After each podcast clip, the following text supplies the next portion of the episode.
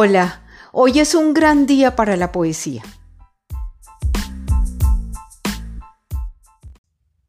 Este es un nuevo episodio de nuestro podcast Inquietudes Poéticas.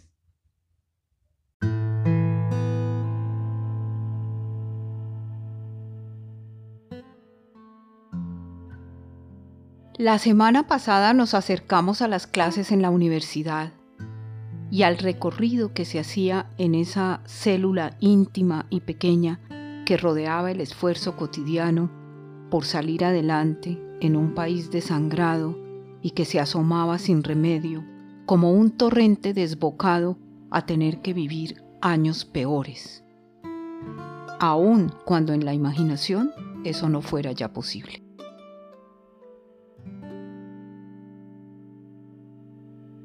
Ella seguía llevando semillas de esperanza y la poesía permitía siempre sentir las emociones que producía el momento, plasmarlas y escapar.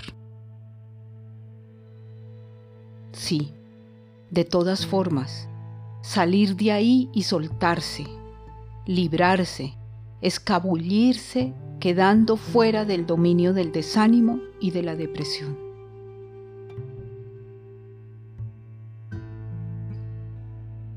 Pero esa huida no la hizo sola. Muchas manos y corazones escaparon con ella por entre los pliegues de la música y de la belleza. Acompañaron esa manera de apartarse del miedo a la inseguridad reinante en Bogotá mientras se transitaba por entre la debacle, entre los carteles de la droga y el gobierno. Se asesinaba un procurador general, se secuestraba a un candidato a la alcaldía de la capital y a los pocos meses caía acribillado un candidato a la presidencia de la República. Esto era el desastre. Y la cátedra de introducción al derecho, por ejemplo, no era nada fácil de asumir. Pero era necesario seguir el cambio y la lucha por conseguirlo eran la bandera frente a los nuevos candidatos a ser abogados.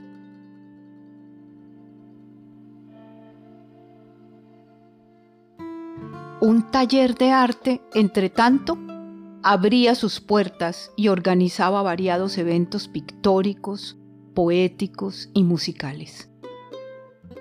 En otras palabras, redimía el momento se compraba de nuevo un respiro, un desahogo y la magia de un encuentro que se convirtió para la autora en una esperanza. Le dio posibilidad de realización a su deseo de paz y de tranquilidad, que no era distinto al de casi todos los habitantes de Bogotá durante esos años.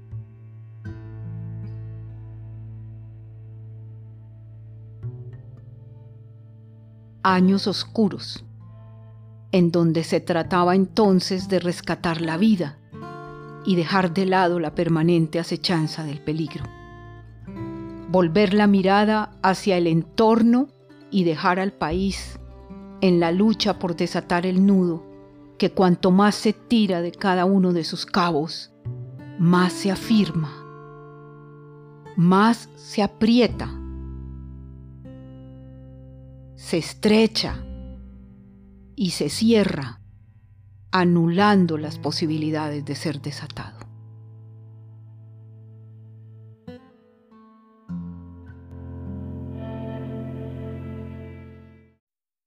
Hoy vamos a seguir en el capítulo tercero de los versos de tierra del libro de la restauración. Este poema tiene un epígrafe de Napoleón que dice, ¿Encontraré mi camino o me lo abriré yo?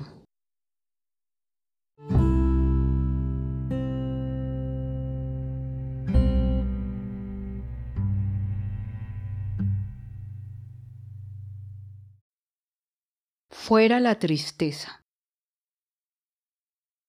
Yo le ordeno a esta tristeza que se vaya. Ya no quiero más sus alas azules poblando mi casa No quiero sus ojos sin música, no quiero su luz nebulosa y su voz taciturna. Fuera de mi casa la oscura tristeza, fuera la nostalgia, fuera la pobreza. No quiero ver más escasez entre mi alacena. No quiero saber que hay cosas que faltan. No quiero estrecheces, no quiero esta vida que no tiene halago.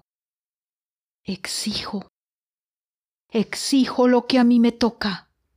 Si alguien lo ha tomado, que se aliste presto para devolverlo. Es mío, es mío, lo tengo ganado. Que se abran, que se abran por Dios las mil puertas a las que he tocado. No quiero más falsas promesas. Fuera de mi casa las desilusiones. Ya llegó la hora de que me devuelvan.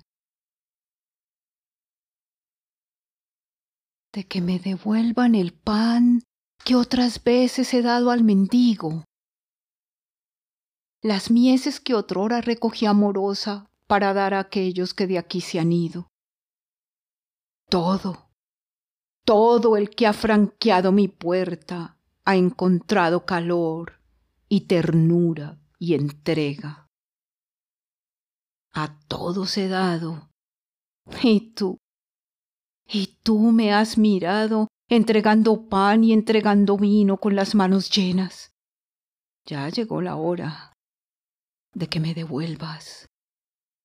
Yo sé, yo sé que son tuyos los que yo he auxiliado. Son tus hijos, Dios mío. Unos han venido con el alma limpia, otros con un triste sabor a pecado. Para todos ha habido pan en la alacena y he servido vino. Calor no ha faltado y amor amor ha sobrado. Y ahora, ¿qué esperas para darme el vino que busca mi boca? Para poner pan entre mi alacena. Dime, dime tú, ¿qué esperas? Tú eres el testigo, tú eres el mecenas, tú todo lo puedes y todo lo entregas. Manda lo que tienes para mí guardado. Mándame los frutos enteros de toda cosecha. Cárgame los granos entre una carreta. Abre las mil puertas a las que he tocado. Mándame los vinos que aún no he libado. No olvides las horas que sola he pasado recordando ratos en los que mi música y mi compañía endulzó las horas de algunos viajantes, mendigos de afecto, que tú me mandaste. Mándamelo todo. Lo di a los mendigos que a mi puerta tocaron. Mándamelo todo, todo el cargamento que me lo he ganado. Es mío, tú sabes que es mío y hoy te lo reclamo. Mándalo, Dios mío, pero no mañana, sino ahora mismo. Lo quiero para esta noche. Hoy lo necesito. Es porque esta noche yo doy una fiesta en mi casa. Es la despedida de la pobre vieja que asilé en el alma. Se va de mi casa. Se va de mi vida. No se lleva nada no tiene equipaje ni ropa para la salida. Se irá para siempre, dejando mi alacena llena, mi bodega plena de nuevos licores y mi chimenea rebosante en leña. Se irá para siempre. Cuando esté en la puerta saldré a despedirla con toda mi fuerza. Y diré gritando, fuera de mi casa no vuelvas, tristeza.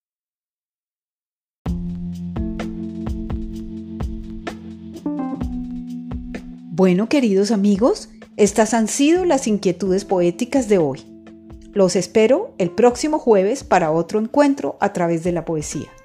Vivan entre tanto, aún es posible y queda tiempo. Todos los contenidos en prosa o en poesía que se dan a conocer en este podcast han sido inscritos en el Registro Nacional de Derechos de Autor y son obras protegidas.